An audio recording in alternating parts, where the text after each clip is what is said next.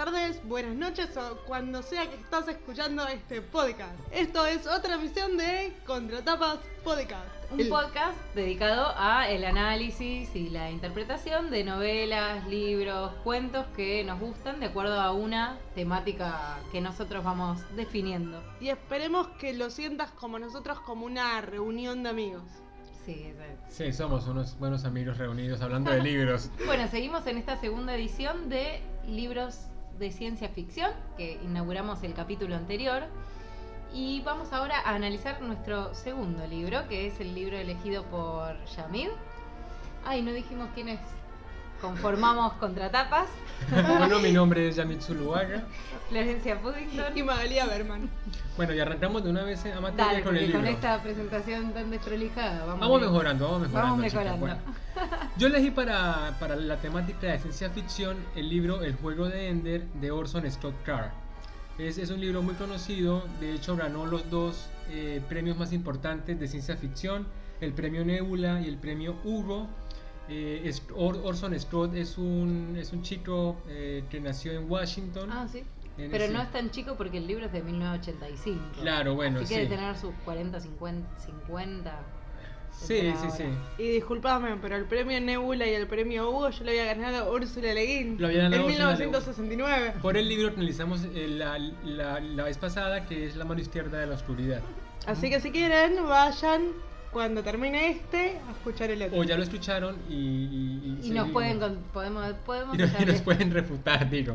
Bueno, El juego de Ender es, es, es un libro que a mí me gusta mucho. Hay una película, hay muchos niños que son aficionados, bueno, ya jóvenes o adultos, porque en su momento fue como una gran revelación. Es un libro muy recomendado que habla básicamente de, de un chico que tiene 6 años y que se llama Ender, por supuesto, que es el tercero. Es decir, vamos a empezar a analizar elemento por elemento.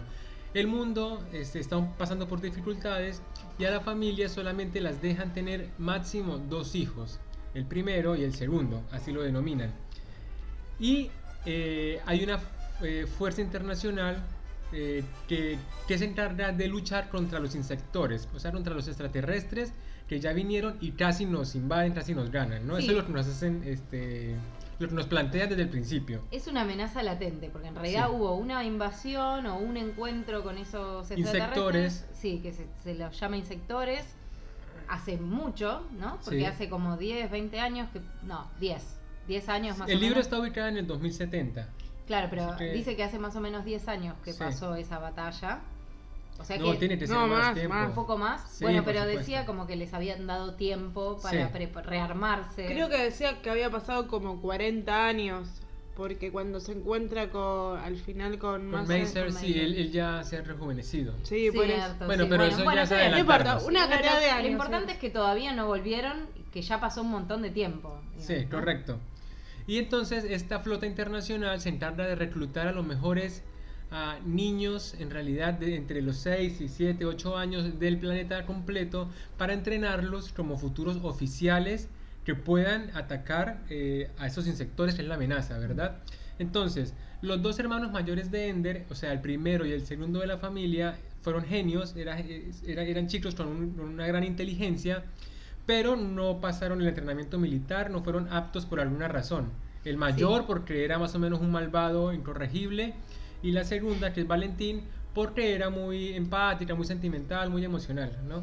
Sí, exacto, ¿no? Como que lo que plantea ahí también es que no, no necesitaban un, un promedio entre las dos cosas, ¿no? Claro. Peter era demasiado salvaje, o sea, era un gran, porque se dice que era un- muy hábil y muy inteligente para la batalla, para sobre todo para el desarrollo de estrategias, pero era tan desalmado que tampoco servía. Sí, no, era imposible mantenerlo ahí sin que esto perjudicara también a, a, a todo el ejército. tierra, digamos, Era, ¿no? era muy peligroso. Correcto, y Valentín tiene mucho corazón, que es la segunda de las que hermanas. También es una persona con mucha inteligencia y, y habilidades, pero tiene como punto débil que es demasiado sensible y no Sí. podría tolerar un entrenamiento como el que lleva adelante. Claro, después. entonces, viendo el potencial de estos dos hermanos, les permiten a los padres tener un tercero. Que es eh, como una posibilidad muy limitada en esa Sí. sociedad. O sea, no existe, solamente existe el primero y el segundo. Y inclu- incluso lo, o sea, lo ven mal, los Sí, vecinos. mal visto porque tener tener, tres. tener tres es como, es como, además de que es ilegal, Mm. es como, es, es- como una, es, es como un sinónimo como de, de generosidad o de abundancia que no se puede tener. Es decir, ya es mucho, no hay, no hay para tantos, la población pasa por una, como una sobrepoblación, valga la No, y además, bueno, se, se señala ya del principio de la historia que los padres son cristianos, que Sí. tampoco está bien, no se aceptan las religiones, o, o- sí, no, no, no están bien vistas las religiones tampoco. Correcto. Entonces nace Ender y bueno, y descubren que efectivamente es, eh, es una persona ideal para, como para el entrenamiento Es como un promedio de sus, de sus de hermanos. sus hermanos. Y Eh. se lo llevan a, a- la, a la- a la flota internacional en el espacio, eh, cortan toda comunicación con la familia y empieza el entrenamiento, que Sí. es, que es como, es, es- es como una, una especie de, de videojuego de alguna forma, porque él Sí, está entrenando del, para los... Claro, porque tiene que ver con el desarrollo de estrategias en muchos Claro, casos. O sea, es como Sí. muy completo el entrenamiento. Lo que pasa es que al principio, eh, bueno, no decimos lo de la selección. Al principio, le, para ver si es apto o no, Ah. tienen Lo, que lo monitorean. Mm, Lo- sí, sí. Le, le instalan, esa parte es ya bastante salvaje, un, como un monitor en, en la nuca eh, que va a ver todo lo que él ve. O Claro. sea que ellos, los, los que definen si es una persona apta para formar parte del ejército y demás, miran cómo se desempeña en su vida cotidiana, cómo se lleva con sus compañeros de escuela, cómo es el tratamiento en el hogar. Miran todo a través de sus ojos. Y- Ven lo que él ve. Y si bien eh, lo normal era que el monitor estuviera tres años, Ender lo tuvo, lo tuvo mucho más tiempo que Se lo habían normal. dejado un rato más y eso, porque además era un gran honor que él Sí. fu- fuera elegido, digamos. Era lo que, por lo menos lo que Peter quería, digamos. Sí. Es como un- una cosa honorífica para la familia también que lo lleguen a elegir. Y cuando se lo dejan un tiempo más, todos tenían la esperanza de, bueno, se lo están dejando más tiempo porque evidentemente ven algo en él que sí. Y después de un día para el otro le dicen, no, mira, te lo vamos a sacar, ya está. No, no Gracias por participar. Gracias por participar. Pero Pero entonces, como todos los niños le tenían un poco de bronca porque él era como el elegido, al día siguiente, cuando que es el primer día sin el monitor, entonces ya es una amenaza porque los demás le pueden hacer cualquier cosa sin que alguien venga a protegerlo, ¿no? Porque ya no es un tesoro. Entonces hay un niñito que viene y le hace bullying, así, pero básicamente un bullying salvaje. un bullying, pero mal. Entonces él intenta pegarle y Ender piensa, claro, para que este no me vuelva a pegar, o, o es ahora o es nunca. Le tengo Entonces que lo ataca Claro, una- un golpe tira. ejemplar para que Claro. todo el mundo vea que él puede devolvérsela. Claro, que no se va a Que no dejar. se vuelva a repetir. Entonces Claro. el, el- el gordito se cae al piso por el golpe y bueno, lo dejan de molestar y al otro día lo reclutan y se lo llevan. Que al final no nos enteramos el destino del, del chico, pero bueno, qué sé yo, eso lo dejamos para Sí, que la lo podemos dejar. Pero lo que es importante también es que ya eh, hay, bueno, para empezar, desde los miembros del ejército ven las capacidades y las posibilidades de Ender.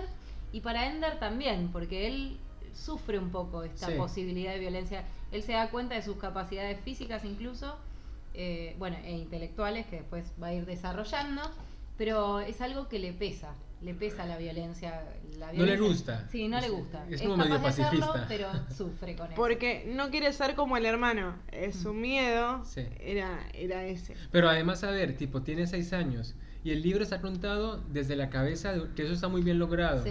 O sea, el niño está preocupado por, qué sé yo, por su hermana, está preocupado por, por la relación con los demás niños. Tipo, es una cosa muy violenta pensar que estamos entrenando a un niño de seis años y lo aislamos y le damos estrategia militar y empezamos a que, a que dirija grupos a que cree tácticas para, para, para combatir, nosotros, claro, ¿no? para Porque combatir creo a una amenaza que bueno, que más o menos es hasta el momento para Ender es, es irracional porque él no estuvo en la guerra pasada, no tiene ni siquiera la formación humana básica para entenderlo. En un momento se pregunta, pero si no al final habrá o no. Sí, Porque justamente como la guerra anterior había sido hace tanto y todo el, eh, digamos, hay, hay pruebas muy, muy, o los videos que hay sobre esa batalla son medio malos, están todos editados tipo propaganda política, entonces, eh, digamos, eh, era posible que toda esa cons- construcción tuviera que ver con generar temor, control de la población, ¿no? Todas Sí. esas otras cosas que, que hemos visto varias veces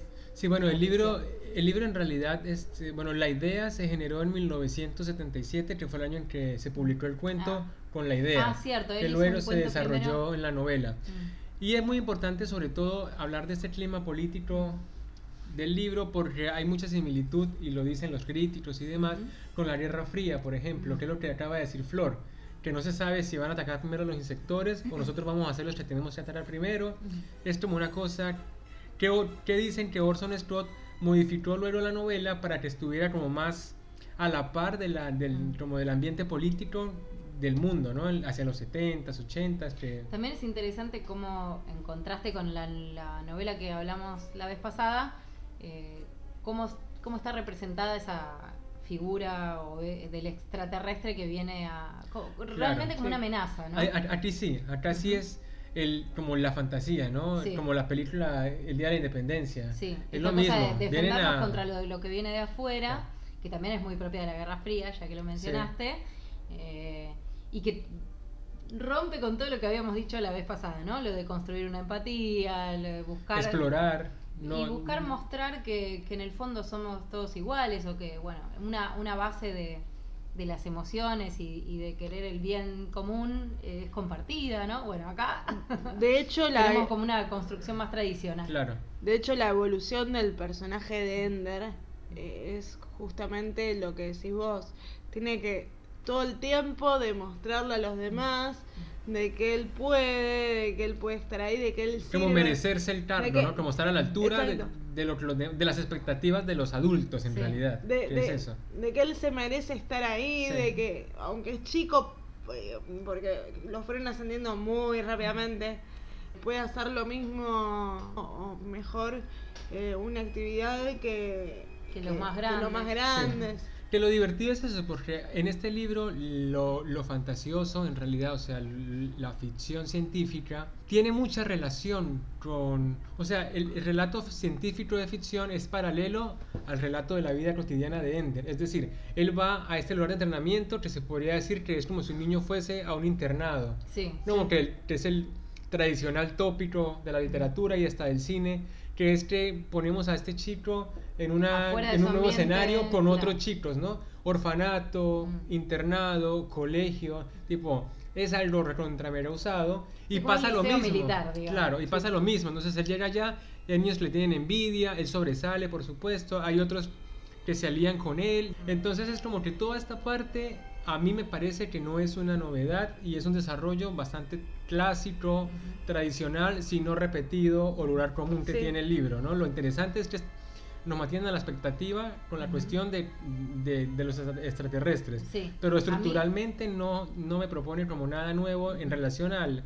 a la voz de Ender, ¿no? Como a lo que le pasa. Sí. Sí, sí, sí. Hay mucho que, eh, no sé a ustedes qué les pareció, a mí me hizo acordar, por ahí conocen eh, Evangelion, la serie japonesa, ¿la vieron? Ah, no, pero es sí muy la parecida a la, la trama, bueno, son nenes de 14, no de, no de 6, pero es más o menos la misma idea, digamos. Solo, muy po- solo chicos pueden pilotar unos, unos monstruos que son como una especie de, de transformer para de- pelear contra unos mm, monstruos que vienen del, del espacio, ¿no? Sí. eh, que se llaman ángeles.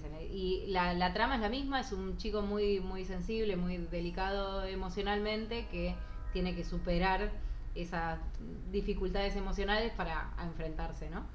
Eh, sí, a mí me pareció con Ender también, que con el juego de Ender, que está siempre, la vez pasada creo que hablamos de ciencia ficción con relato de aventuras y las similitudes, y en este caso para mí se, se, se ve muy claramente, o sea, si sacáramos los aspectos tecnológicos, es un relato de aventuras, y además como la construcción del héroe está ahí, ¿no? Sí. Ese personaje que tiene que ir derribando dificultades para alcanzar un objetivo final, que bueno, tiene esa estructura clásica de... Ahora que lo, que lo pones así, si sacamos toda la parte de ciencia ficción, acá me van a matar lo que voy a hacer.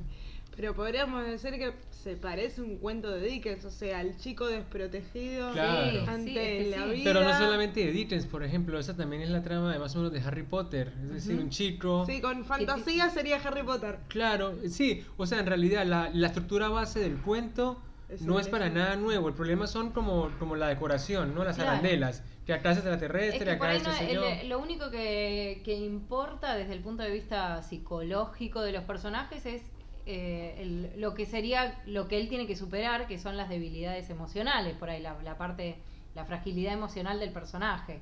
Pero no hay, es bastante superficial la construcción de los Sí. personajes en relación al el aspecto psicológico de cada uno.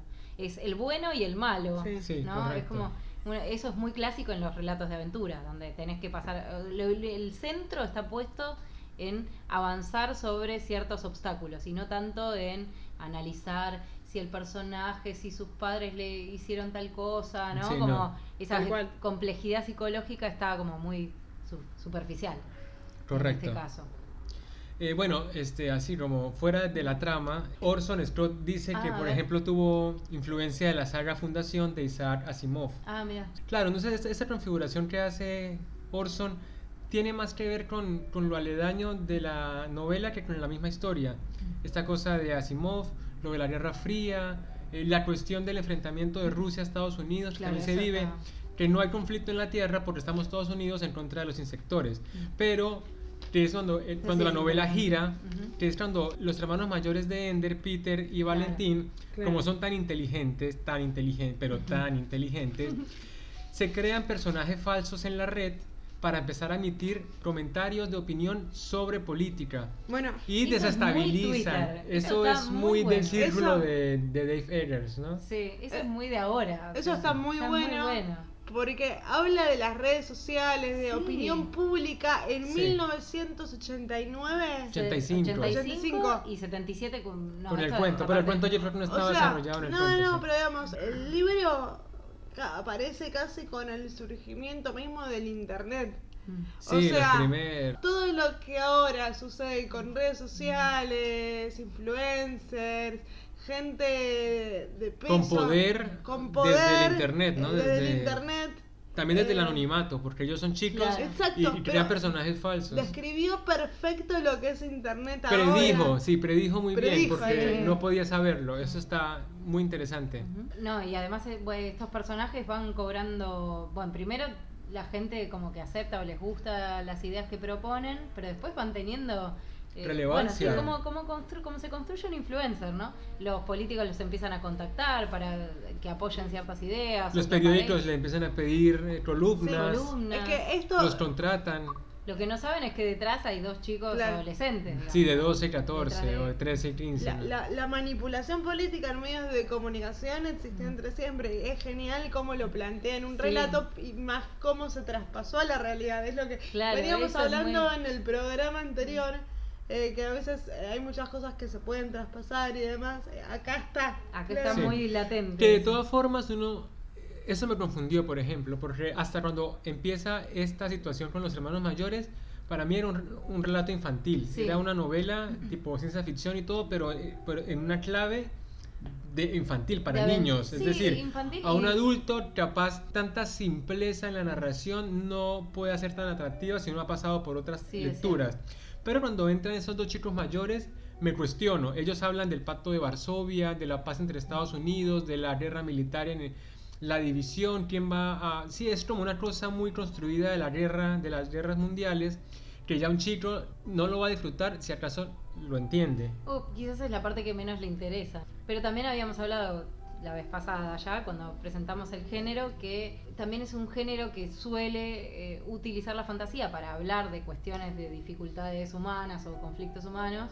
Y esta es como esa pata. Sí, sí, Ahí sí. Deja de ser un solamente un mero relato de aventuras, como veníamos diciendo hasta recién, y aparece la pata política o el aspecto más eh, relacionable con cuestiones de contexto. ¿no? Y que otra cosa interesante del libro es que al final le da una vuelta a los extraterrestres, porque los tenemos como insectores, que se llaman insectores porque parecen insectos, Sí, eso más o menos unas hormigas gigantes, pero muy gigantes y, muy, y, y telepáticas porque se comunican instantáneamente sin necesidad de tener un, un hecho físico de comunicación. Claro, y se los presenta además como muy limitados Sí. y casi como animales o bestias de entrada. Que es lo gra- perdón, porque eso es lo gracioso, que, que ellos fueron los que llegaron a nosotros, pero Son son, calificados por nosotros claro. como, la, como los como que- los rústicos. Claro, como los ordinarios. Ujú. Y tipo, no, o sea, esa es una mirada, me parece que falsa. Claro. O sea, no podemos suponer que el, el que pueda llegar a la Tierra Tipo, es más tonto. O sea, ya entra es una cosa Por lo menos reconocerle que alguna habilidad, algún desarrollo tecnológico han Sí, logrado, ¿no? Porque al final nos damos cuenta que los insectores en realidad no son.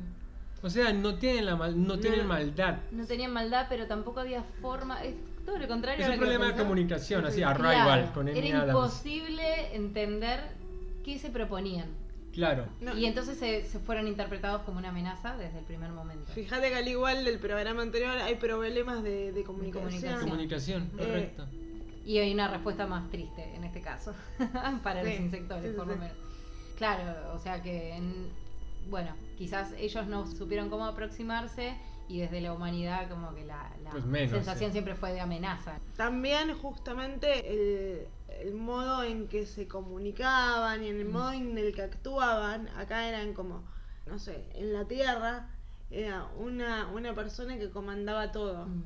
Sí. Por ahí trabajaba con células y demás, pero allá eran un gran, un solo y gran organismo, digamos, sí, sí, sí. que trabajaba junto. Es cierto. Entonces, por ahí al- con los estragos y que tenía una, una manera de comunicación totalmente diferente a, a la nuestra, digamos.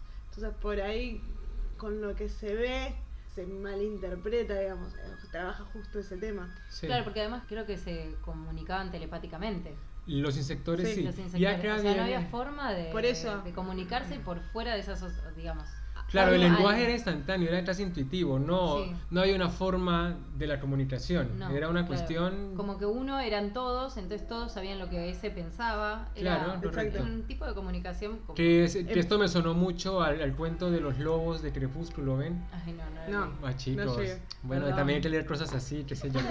bueno, entonces, otro de los puntos interesantes... Espera, quisiera, Ah. con respecto a lo de los hermanos de Ender, que también eran Sí. brillantes y también eh, un poco lo que se está planteando ahí es qué va a pasar cuando finalmente se venza a los insectores, Insectores. en esta vuelta, si, o si llegara a pasar eso, ¿qué, va- qué va a pasar en la Tierra? Porque todas las naciones estaban eh, unidas a través de un pacto en contra del afuera.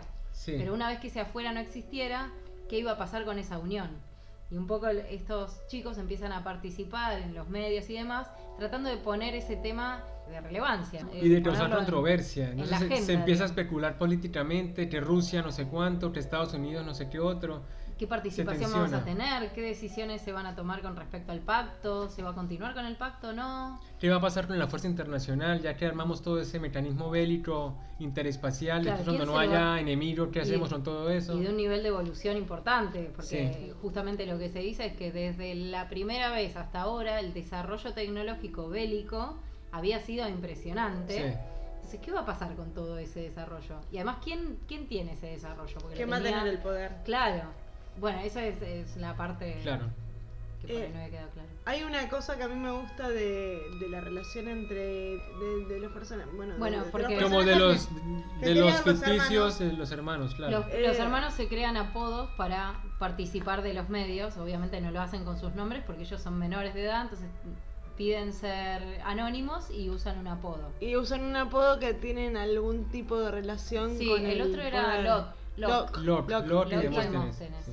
Está buena la relación que hace la hermana. eh, Valentín. Valentín, gracias. Está buena la transformación que tiene con respecto a- al hermano.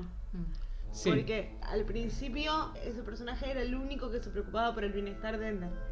Y después no tenía nadie que proteger y empezó a ayudar al, al hermano porque lo vio vulnerable y Sí. existía la posibilidad de que pueda cambiar algo, que, Cosa que no ocurre. cosa que no ocurre. Sí. Pero está bueno también, aparte ella era muy hábil para manipular a la gente, no lo usaba Para el a su favor, claro. Pero podía, entonces está muy buena la transformación y lo que le va pasando a ese personaje. Creo que es el segundo personaje fuerte que tiene la novela. Sí, está bueno que se va construyendo como personaje Claro. fuerte. Primero es el más débil porque como mujer es la que tiene menos fuerza. Peter Es cierto. siempre se describe como la dinámica familiar, como Peter el matón de, la, de los tres hermanos. Sí. que además siempre los amenazaba y los hermanos que eran chiquitos se asustaban, o sea, él les decía que los iba a matar, Sí, que sí. estaba esperando el momento para matarlos. Y era posible. Sí, o sea, era es- posible. pero juegan con eso de que es una cosa de niños y que también puede ser real hasta qué medida, tipo, no lo dejan tan claro. Bueno, lo Eh, que sí aseguran claro que, que, sí ellos los puede matar. aterrados, o sea, ellos, Sí, eso seguro. ellos tenían miedo, entonces va. Es un niño matón como cualquier es otro. un niño tipo, matón, sí, y, y muy salvaje, No, porque pe- hacía cosas e inteligente, que lo inteligentes, diferente. tal ¿no? cual. Pero Valentine tiene esa habilidad que en las redes funciona mucho mejor. Entonces se va viendo de a poco que el personaje de Móstenes, que es el que ella escribe, va ganando popularidad frente al, a Locke, que es un sí. personaje secundario que, que como que de algún lado apoya o a veces le discute las Sí. ideas que ella Sí. Eh, propone. es ma- más o menos plantean las mismas cosas, pero desde dos posiciones diferentes. Diferentes, claro. Y está bueno como el personaje de Locke va perdiendo peso Mm. Frente al de Valentine, no queriéndolo. Sí, es eso una está- relación, me, me- me gustó mucho la, la vuelta o la transformación que tiene el personaje de Valentine y la relación entre, entre Peter y... Entre los tres está buena. Claro, sí, entre Sí. los... Lo que entre pasa es que también, después- pero después hay una vueltita con Ender más, pero Sí. es casi sobre el final. Sí. ujú. Sí. Ah, Igual tiene continuación, eh, es- es- también es una saga. Ah, no que es el primero de los libros. sí, pero Peter no muere ya, o sea, Este no sé. Yo sé que, por ejemplo, a la película le fue tan mal que no hicieron una Ni segunda parte. Ay, es que yo vi el tráiler y no me tentó para nada. Yo tampoco. Y porque, pero me parece que la clave estuvo ahí, que quisieron, en que quisieron hacer un- una, una- película para niños. sí. Y cuando se perdió habían- toda la pata política que. O sea, no había suspen- el suspenso suficiente que se puede construir a través de una trama más, como más compleja, ¿no? Claro, porque para mí el, lo negativo en este libro, o lo que no funciona tanto, es que Ender es brillante. Entonces, nunca, es el mejor. nunca estás pensando, ay, le va a salir mal, porque le va a salir siempre bien. Claro, Cuando claro. cualquier desafío que le van proponiendo en esa escuela militar, en la que él progresa mucho más rápido de lo que se esperaría, ¿no? Sí. Porque él tendría que estar dos años en una categoría, en la categoría infantil en la que llega, y no, lo, Sí. lo hacen avanzar antes, entonces después tiene que convivir con chicos mucho más grandes, cuando él todavía no es ni siquiera es preadolescente, es un Sí. chico todavía. Bueno, y así va evolucionando por sobre sus compañeros.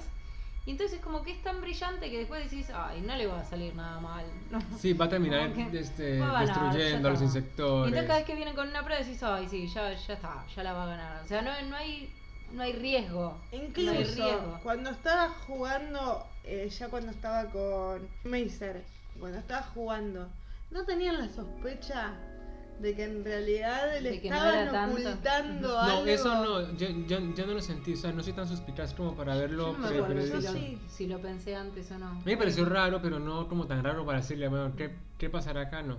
Bueno, bueno, claro, para los que no entienden, porque Sí. al final el juego de Ender, vamos a spoilearlo porque Sí, está vamos a bien. spoilearlo. El juego de Ender trata de que eh, él está siempre jugando más o menos a los videojuegos para aprender las tácticas militares y al final se entera que la última parte del entrenamiento, que fue con Macer, que fue el héroe que derrotó a los insectores la vez pasada, eh, él está jugando, pasando pruebas para, como para recibirse de gran militar y no, y en realidad está haciendo la batalla con los insectores y él no se está dando cuenta que lo hacen para eso, para no presionarlo. Entonces es un juego, pero al final él gana y lo que gana es como la salvación del mundo, ¿no? Yo bueno, sé, como la derrota para de la no humanidad. presionarlo, yo porque él, el punto débil de Ender es que es eh, muy empático y que no, no hubiera querido mandar a- al muerto, o sea, o le hubiera costado mucho, eh, digamos, su tarea como militar es guiar a las naves hacia el enemigo y manejarlas, ¿no? Sí.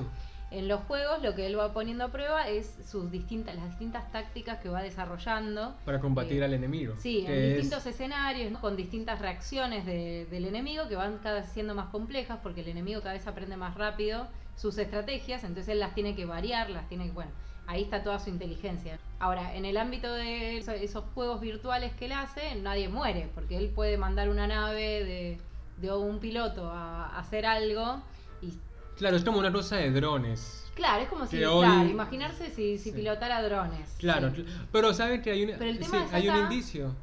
Dime, Yo- dime, no, tú no, dices no, que... que- tú dices- Yo me imaginaba que, que no le habían querido decir para que no sepa que estaba matando gente en serio. Bueno, gente, Bueno, lo- los pilotos, Los había instructores, pilotos. claro. Pilotos. sí, hay- No, porque hay una parte en donde cuando al final está en la última batalla, que él cree que es como la prueba final de su entrenamiento, que él se extraña porque hay como gente muy grosa, ¿no? El militar, Están el no todos sé quién, el mirándolo a él. presidente, no sé cuánto, y están como todos ahí, como, y él se pregunta, pero tan importante es esto que hay otra gente que viene a verme en el último examen. Mm. Y bueno, ahí yo dije, bueno, esto es raro. Sí. Que al final nos entera que es la, la batalla final, la más difícil de todas porque superaban en número a las naves terrestres y no sé qué. Y ahí se termina la novela porque, bueno, se termina, hay como una cosa de epílogo después que no Sí. sé si está tan buena, pero, Pero se termina la la- novela él derrotando, tipo lo que todo el mundo sabía que iba a pasar, ¿no? Pero pasó antes de lo que creíamos Sí, que claro. iba a yo- pasar. Yo, así. creo que yo en este caso estoy más de acuerdo con Flor. Que a él no, no le dijeron porque no, porque si no se iba a negar o se iba a sentir mal de que había matado o que estaba matando gente o que estaba... Es que eso- No le dijeron porque tenía 10 años, 11. por eso, tipo, a nadie le dice. To- él- Toda la humanidad depende de que usted. No, Tipo, es no, más no, fácil pero- así, el engaño es más fácil. No, yo no creo que es por la edad, porque si fuera por la edad, no lo llevarían a la escuela a los tres años. Yo creo que es para que él no se limite Claro, en, el, en las en posibilidades de estrategia. de estrategia. Porque además sabemos desde el principio que la muerte es un issue para él. O sea, él tiene problemitas sí, sí. con eso. No es que lo acepta. Todo su costado violento le, le duele, le pesa. Le, Lo hace hace porque, sufrir. porque es necesario. Lo hace porque es necesario y cuando tiene encontronazos, que tiene dos o tres episodios en la, en la escuela militar en donde Dos. a nosotros como lectores nos queda claro que lo hizo para defenderse y qué sé Sí. yo, pero eh, él siente que estuvo mal, o sea que los momentos en los que tiene... Pero eso también es un elemento. ah, Pero claro, este Harry Potter está después. Ah, Claro. Pero esa, e- esa cosa de la culpa, ¿no? De que mi destino es ser malo, este, Claro. yo estoy, yo nací para la maldad. Bueno, ¿no? eso. Ese, ese razonamiento es como también es como un Un recurso súper utilizado. En ese caso me hizo acordar. A Harry Potter. El Claro. elegido. En realidad Harry el- Potter hace no la acordar. leí, no la leí. Claro. ¿No lo leíste? no, no, no vi películas, nada. Pero leyó Reigns of Thrones, entonces ya Sí. hay mis respetos. Sí. Ese costado de fantástico lo tiene Harry Potter y sí. Pero, digamos, yo no creo que sea para. Harry Potter lo protegían mucho más y contaba con más contención de Sí. la que tenía este. Lo que pasa es que a este pibe le quitan la humanidad, tipo no lo dejan tener amigos, no lo dejan relacionarse, no lo dejan como que vivir su infancia de forma saludable. Exacto, de hecho cuando, cuando se empezaba a sentir cómodo tener amigos lo aislaban. Sí. Y cada, Claro. por- porque justamente así podía pensar más fríamente. Para que no tuviera sen- y- tipo sensibilidad, ese es el, ese es Es- el tema, sí, ¿no? Que lo hacen como lo, lo tratan como un robot, tipo el pibe no puede sentir nada por nadie porque luego va a sentir pena por el enemigo, tipo todas esas cosas. Es- aparte es muy divertido porque eso también se lo cuestionan los padres constantemente en la formación de su hijo, o sea, esta gente lo está criando a Ender y está decidiendo qué es mejor para él y qué no, si es mejor la fuerza, si es mejor la sensibilidad, Es que si no es mejor la están decidiendo amistad. qué es mejor para él, están decidiendo qué es mejor para salvar el planeta. Sí. Ese, Claro. es, ese es el dilema. Por eso yo pensaba, Graf era el, Sí. el Sí. comandante que toma todas las decisiones, incluso a veces se arriesga por sobre lo que dicen las autoridades de, de lo que hay que hacer con Ender para que Ender brille y sea el mejor Sí. y expl- se explote al máximo su capacidad. Luismi. Es Luismi con Luisito Rey, para los que siguen la serie. Bueno, Graf sería como el Luisito Rey que quiere que brille, pero lo que pasa es que eh, para mí, por eso, está mal, porque hay momentos que si uno toma distancia, digamos, bueno, es sacrificar un pibe para toda la humanidad. O Bueno, sea, pero es el dilema de todas las películas con tramas parecidas. Claro, está bien. Es que es mejor uno que todos, tipo. O sea, no es usable ya esa, esa situación, ¿sí? Es No, decir, no, por eso, pensándolo Hasta en. Harry Potter le ponen amigos para que, para que no esté solo, tipo, es una cuestión muy extrema. No, y además por eso, sí, como pasa con Luis Miguel, o sea, si no, si no hubiera estado Luisito Rey ahí acosándolo, sería hoy el cantante que es. Sí. Lo mismo pasa acá, o sea, si Graf Claro. no lo hubiera presionado de esa manera y torturado y, y no lo hubiera eh, dejado roto como queda emocionalmente ese personaje, porque vemos que nunca se recupera, No, para nada. hubiéramos, nos hubiéramos salvado, ¿qué hubiera pasado? Pero además también lo ponen como un ejemplo a seguir. Es decir, eh, sí, no sé, imagino que muchos niños querrán ser Ender. Por encima de tener hermano, familia, o sea, lo que importa es eso, ¿no? Sí. Es como la gloria. Bueno, ahí Que para es mí una cosa recontra sí. vendida, es el éxito es que- en, es que en es una muy- cajita de Amazon. yankee Es que pide- no sé qué pide- les parece a Esto completamente. Es muy la competencia, el liderazgo, ser el mejor. Sí. Ender es, es estadounidense cuando pudo haber sido perfectamente de Kenia No, o de sí, Alemania. de hecho, los demás paso. eran todos. De, de hecho, si ustedes se ponen a pensar que lo que decías vos recién, es uno para saf- sacrificar a todos. Y en ese punto está re bien, digamos. O sea, no está re bien lo que hacen, No, pero no, es está bien, justificable. Es justificable, claro. Pero por algo no lo narra Ender, pero sabemos, está la cámara testigo, digamos. Sí, es un como una cámara. cosa- Sí. Entonces, justamente está jugando a, a identificarnos, obviamente, con Ender, a tener empatía por Ender, a decir, ay, pobre chico. No podemos disociar en una primera lectura un libro tan dinámico, porque vamos a hacer que ahí lo del Pacto de Varsovia no hizo ruido y algunas cosas que hacen ruido. Sí. Pero es dinámico y es fresco, entonces en un primer momento no te lo pones a pensar. No. Que es por el bien de todos que sufra uno. Claro. Que Sí. destruyan a uno Sí, al- emocionalmente. No, claro, te da pena, pero por otro lado decís, bueno, nene, te tocó eso, querido. Sí, tenemos que bueno, salvar. Disfrute lo que pueda y, y a, y a trabajar. No, bueno, es una cuestión. A mí me parece que tiene mucha cosa del lugar común, de con todo eso que le estoy diciendo, Sí. ¿no? El niño salvador, La figura el del héroe. elegido, Ujú. el héroe, justo es de Estados Unidos, justo es que está bien, pero me sentí como repetido, tipo, capaz si lo hubiera leído en el 86, un año después de que se, eh, sí. sería diferente, pero la relevancia de hoy no es la misma. Digo, es un libro más con algún atractivo, si a uno le gusta el tema. Hay que ver no- cómo continúa la saga, cómo lo...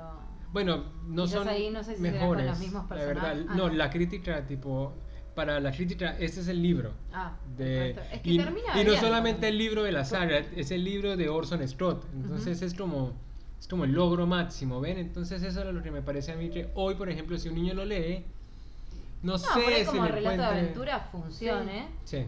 Tiene, tiene su- sus cositas, pero bueno, a, a mí me pasaba que me fastidiaba este nivel de perfección que tiene Ender, que hace Sí. todo bien, nunca se confunde. No, pero además, cuando lo hace bien y logra la perfección, otra vez lo dejan Sí. solo, otra vez lo cambian y así. Y además como que la Es- gente es tan cruel, nadie le dice, che, la verdad. Pero por brillante", ejemplo, una pregunta importante, ¿ustedes se identificaron con Ender mientras leían? O sea, sufrían con Ender. A mí me parecía que era un tipito que, bueno, o sea, no me resultaba tan empático como No, a mí otros me daba personajes. pena las cosas que le van pasando, te da como, te genera pena, pero no, lo que pasa es que me, me fastidiaba el No tanto para ir a hacer una marcha, así un cartel, Sí. salvemos a Ender. Claro, No. exacto. Vos, vos no, vos te por ahí es más fácil identificarse con un personaje, no sé, generacionalmente más próximo como Harry Potter o alguno de ese, Sí. de ese universo porque No, para mí la falta de humanidad, porque pero- el tema de que no tenga ningún punto débil es como que lo deshumaniza un poco. Y- Es Igual- un producto igual- hecho, incluso pedido. Porque incluso para- su parte negativa, que es esta hipersensibilidad o esta... Eso es algo bueno encima, o sea, Sí. encima su problema es que es demasiado bueno, o sea, Sí. basta, ¿viste? Como que decís, no, no puede ser, es insoportable. Uno como que busca ese lado maldito así, que, que se mande una cagada, que alguna vez diga, ay... eh, Y que aprenda de no ello, sé, que tenga un gesto cruel con alguien, pero cruel en serio, ¿no? Por, porque se tiene que defender, sino porque- No, es una, es una cuestión victimizada Ay, al sí. máximo, esto, este Ender. Que, que, a ver, Este la novela se lee fácil, o sea, está Sí. bien escrita, está bien contada, pero luego todos los asuntos, es como una novelita que lee y luego a los 10 años de, de qué iba, Mm, más o menos me acuerdo, o sea, no tiene como una cosa de impacto como tienen otras novelas, me parece. No, se lee súper rápido y, y es entretenida. Uno, sí, sí. uno va avanzando, bueno, a la novela avanza muy rápido y uno avanza rápido también, ¿no? No es, Sí. no es difícil de, de Seguirla, leer. sí. ¿Querés que vayamos al final de a la última parte? Porque sí. ahí es como, va, no sé si tenías... Sí, no, al final eh, quería decir nada más dos cosas. Ah. Bueno, al final que dice Flores que él, él, él basta el, el, el- planeta de los insectores después de que los destruye y descubre todo esto de que ellos no tenían malas intenciones y más o menos ponen en sus manos la posibilidad de que vuelva esa raza de los insectores a florecer, ¿no? A Claro, reproducirse, porque es como si le dieran una, un- un- una abeja reina o como la insectora reina que es la que puede reproducirse para Como crear que está otros el huevo ahí y se lo dejan en las manos a Ender para que él lo plante en un mundo que crea que pueda otra vez surgir esa raza sin ningún tipo más o menos de problema. y que no, claro, que no genere interferencias con los humanos. Sí. Sí, esa parte es linda porque además, como decíamos antes, habíamos pensado que estos personajes eran, o estos extraterrestres eran in- una suerte de insectos gigantes sin demasiada desarrollo intelectual. Sí. Y cuando ellos van a, a la- al, al planeta buscando algún otro lugar para de- desarrollar vida humana, descubren que tienen edificios, que tienen como... Sí, es una civilización. Una civilización con cultura, Sí. con ideas. Más desarrollada incluso en algunos aspectos que los humanos. Sí. Tal cual. eh, Pero no. pero que no habían podido transmitir eso. O sea, Claro, no, habían, no lo habían podido No se transmitir. habían podido comunicar. Entonces yo por ahí... Está bueno también, si yo no entendí, el recurso del juego o del videojuego, porque, o sea, Ender reconoce todos lo- los espacios de, del lugar donde está. O sea, termina la guerra, Ender se queda ahí y Ay, sí, eso va es muy loco. con otro chico, va de paseo a un lugar que él reconoce por un videojuego que le hacían jugar. Cuando eh, estaba en el, en el entrenamiento. en el entrenamiento. y que él solo era el único que había alcanzado el nivel máximo para variar. Claro, que, que, Exacto. que nadie entendía por qué. Eh, no, es algo que los insectores le, le desarrollaron para Ender. Claro, es Sí, vale, poco vale, correcto. vale la pena pensarlo, digo. Pero sobre todo porque ellos, eh, claro, es como, es como que los, los insectores in- lo- lograron meterse en la comunicación de la base militar y llegar a Ender a través del videojuego. Que también hay algo muy, muy interesante Sí. en lo de la comunicación que es el ansible. También usan el ansible para comunicarse entre planetas y el ansible es un artefacto ideado por, Ursula Le Guin. por Ursula Le Ah. Guin en la saga Ecumen. Que es un dato como curioso. Un Sí, dato de valor ahí. Pero, ma- entonces, sí. Sobre todo porque él juega constantemente ese juego y nosotros no entendemos si es una metáfora, o sea, como que en el juego pa- va pasando distintas etapas y finalmente llega y tiene que vencer un gigante. Ese gigante no lo podía vencer nadie. Él lo logra vencer desarrollando sus capacidades más salvajes y después de ahí no había el, el juego como que se abría en algo medio psicodélico, ¿no? Sí, sí, no Eh, había forma. Que él reconoce después cuando llega al planeta de los insectores. que esos espacios, claro, que se representaban en el juego, después los encuentra en este planeta Pero, de entonces, los insectores. repregunto, si los insectores eh, los crearon para él y se comunicaban a través de la escuela de, de entrenamiento, entonces los insectores sabían que Ender lo iba- los iban a vencer. Y aparentemente, yo, a mí lo que me quedó de lo de los insectores Eh. es que el primer encuentro creo que no había sido con la intención bélica, No, no, no, eso sí. pero que ellos sabían que como eso falló, esa, ese reconocimiento falló, los iban a venir a atacar. Exacto. O sea, yo creo que ellos sabían que los, los estaban atacando. Claro, como que, sí, como que los iban a venir a Porque es atacar. como que también. Como que se iban a vengar. Otro de los, Sí, a- entonces otro de los aspectos. Si es la- nosotros no vamos, van a venir ellos. Claro. Pero ya está abierta ese conflicto. Que es una cosa súper naif, porque es como si llevan naves a planetas desconocidos y parece que están escondidos. Sí. O sea, también podemos, como Morales dice, pensar que los, que los insectores sabían todo eso y si se infiltraban las comunicaciones, también sabían que estaban desarrollando. Mm. O sea, la, la tenían fácil como para dejarse ganar. Sí. Que es otra cosa que me queda ahí medio el, eh, del, de- el héroe así como todopoderoso, que no me Sí. gustan las novelas en Eh, realidad. entonces, Ender ganó. Yo lo estoy pensando porque si, lo, si, si es así, está flojo, mal, mal desarrollado. Entonces, Ender ganó realmente porque se dejaron ganar. Mm. Y eso no, no sé, nos podemos responderlo porque... Tendríamos No. que seguir leyendo la saga. Porque también queda como un mensaje post-mortem que le dejan. Entonces yo no sé cuál es la parte, de qué manera pueden entrar al juego. Si no es que el juego entraba en sus vidas y no al revés. Correcto. Sí, yo por ahí... Bueno, Vamos. queda ahí. ¿Algo más para decir del juego de Ender? ¿Le gustó rápidamente, sí o no? A mí me gustó eh, todo menos Ender. o sea, Flor leyó el juego de... El juego escrito de por Orson. Scott. Sí. Mara. A mí me gustó sobre todo la parte de, de los hermanos. Sí, esa es esa, parte me pareció genial. Está bueno. Pero después es un libro pasatista Sí, pero bueno. para, para un verano, una lectura de verano. Sí, yo... Eso sí es mismo. Sí, yo también, a mí, a mí, a mí me gustó, o sea, no es como mi libro favorito en el mundo, pero me gustó en el sentido en que uno lo lee para entretenerse, in- incluso puede ser una buena introducción a la ciencia ficción, Sí, es un libro sí. bastante fácil. ¿Y qué más de decir? Pues eso. Mm. ¿Algún comentario más? Entonces cerramos con eso el juego de Ender. Y nos Bueno, queda- yo un, un comentario chiquito. Para mí este capítulo se tiene que llamar el capítulo de Luismi. De Luismi. Deberíamos un día venir a hacer un programa de El juego de Luismi. El juego de Luismi. Este capítulo se llama El juego de Luismi. Bueno, pobre Luismi. Saludos a Luis Miguel que nos está escuchando en este momento. y bueno, nada, nosotros cerramos el segundo programa dedicado a la ciencia ficción. Nos queda uno más, que es el libro elegido por Flor, que se los adelantamos en este Eh, capítulo. Vamos, dale, sí. vamos a hablar el próximo capítulo de sí, no, Blade Runner, que el Ahí nombre está. se llama Sueñan Sueñan los androides con con ovejas ovejas eléctricas. eléctricas. Eso en el próximo capítulo de Contratapas Podcast. Muchas gracias por escucharnos y saludos. Feliz semana. Chao. Chau. Chau.